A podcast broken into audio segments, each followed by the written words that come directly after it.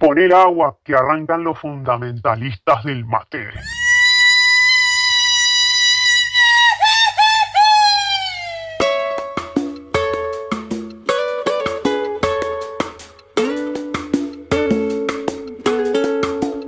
Los fundamentalistas del mate te vamos a contar todo lo que tenés que saber sobre la infusión que más nos une a los argentinos.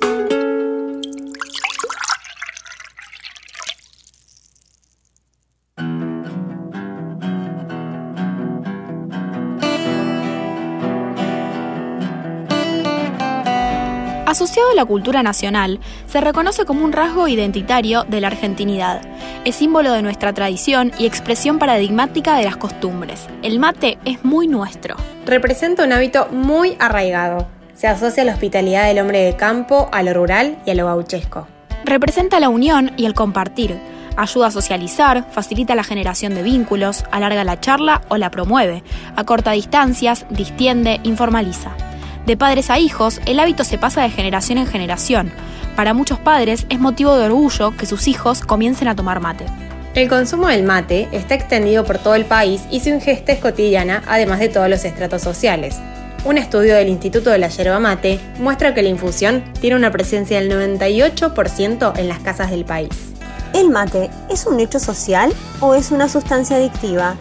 Nos responde esta pregunta el sociólogo Ignacio Leonardo si el mate realmente constituye lo que para la sociología son los hechos sociales, que son estos hechos que exceden a la voluntad individual, ¿no es cierto? Y que, son, y que ejercen una coerción para el individuo, como son la moda, como, como de Durgen, el suicidio.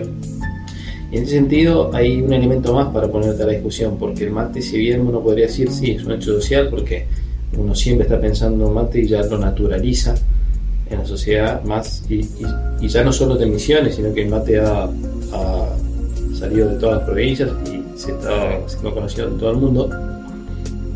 Hay un hecho particular que es eh, esta doble, digamos, este doble aspecto que tiene el mate. Por un lado, la sustancia, al ser tan adictiva, como decirlo, es adictiva y uno no puede dejar de tomarlo, eh, entonces no sabemos si esa adicción viene por la sustancia, por el efecto del mate con el agua caliente, de la hierba con agua caliente, o al efecto socializador, que, que ya socialmente y culturalmente se ha adoptado la conducta de tomar un mate para relacionarse con amigos, con pares, en, en el trabajo.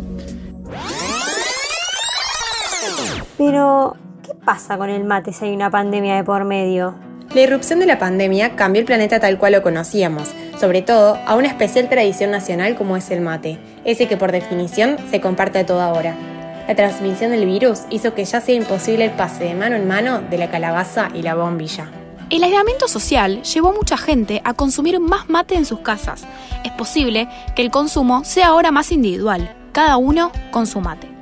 La clave en estos tiempos de pandemia no es abandonar el hábito de consumo del mate, sino la responsabilidad para evitar la propagación del coronavirus, y eso se logra no compartiendo. La yerba mate tiene excelentes propiedades y muchos beneficios como alimento, por lo que es recomendable seguir tomando con la habitualidad deseada, aunque cada persona debe utilizar su propio mate.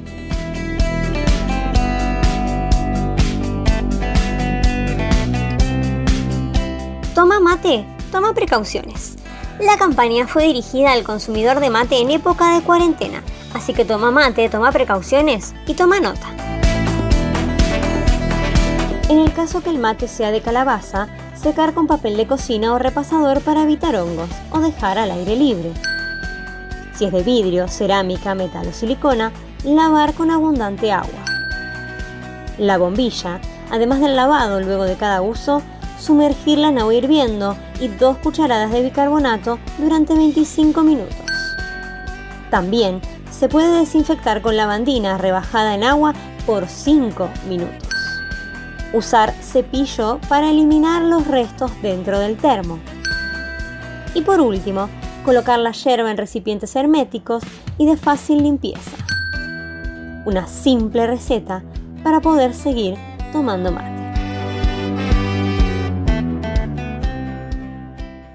Si tomar mate fuese una materia. Querusa trajo su mate para rendir. Por supuesto, un buen matero siempre lleva su mate a todos lados. ¿Cómo se hace un buen mate? Lo primero que tenés que hacer es que no se te hierva el agua. Después agarrás la yerba, agarrás el mate, lo pones en 45 grados, le echás un poquito de agua, agarrás la bombilla, la clavás, le frotás un poco la colita y decís, mmm, qué rico va a salir. ¿Qué tres faltas técnicas son penadas con prisión preventiva de 15 años? Los tres errores más comunes son querer ponerle azúcar al mate, mover la bombilla después de tomarlo y después eh, enseñarle todo el abecedario al mate. Porque vos lo tenés que tomar, no, no lo tenés que, no tenés que enseñar a hablar. ¿Qué opinaba Gramsci sobre la gente que utilizaba azúcar en el mate? Eh, Gramsci decía que lo que le ponían azúcar al mate se iban a ir al infierno. Muy bien, Querusa. ¿Estudió la unidad 5? Sí, estudié. ¿Qué dice sobre la gente que no te devuelve el mate rápido? Eh, que hay que meterle dos tiros en la rodilla, romperle la boca y decirle que si le quiere enseñar a hablar al mate, que hubiese sido periodista. ¿Qué es muy común en el cebador? Y la famosa enfermedad de yo tomo tres, vos tomás uno. Cuando el otro mira para el otro lado, vos te cebas tres y te lo mandás todo al hilo y después le das. ¿En qué horario se toma mate? Eh, usted a mí no me engaña. Para tomar mate no hay horario, profe. Usted puede tomar a la hora que se le cante bien el culo. Tiene un 10. Gracias, profe.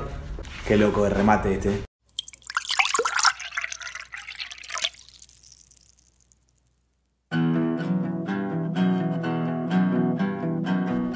A pesar de ser una infusión que tenemos incorporada en la vida diaria, hay personas que se dedican de lleno a la investigación.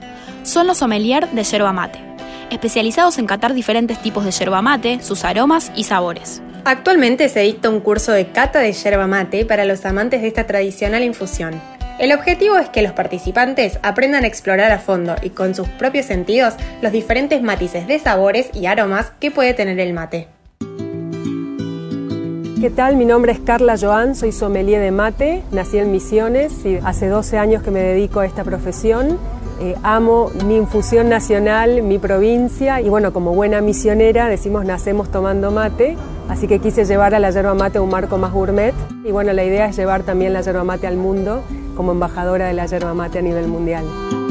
En Argentina el secreto de la yerba mate es el estacionamiento y si este estacionamiento es natural, y llega a 24 meses, o sea, dos años de estacionamiento, eh, siempre hablamos ya de una yerba premium en precio y en categoría.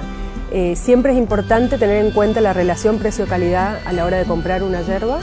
Está muy en auge la yerba orgánica eh, y también a veces la gente prefiere pagar un poco más, pero buscar ese tipo de productos que te dan un beneficio también al organismo.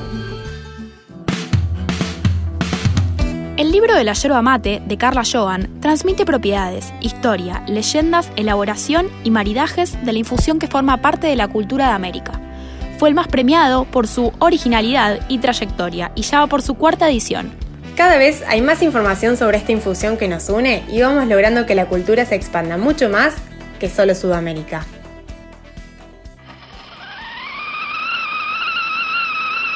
No, me recolgué escuchando los fundamentalistas y se me hirvió el agua. Somos Emanuel, Diana, Salomé y Mavi, y esto fue Los Fundamentalistas del Mate.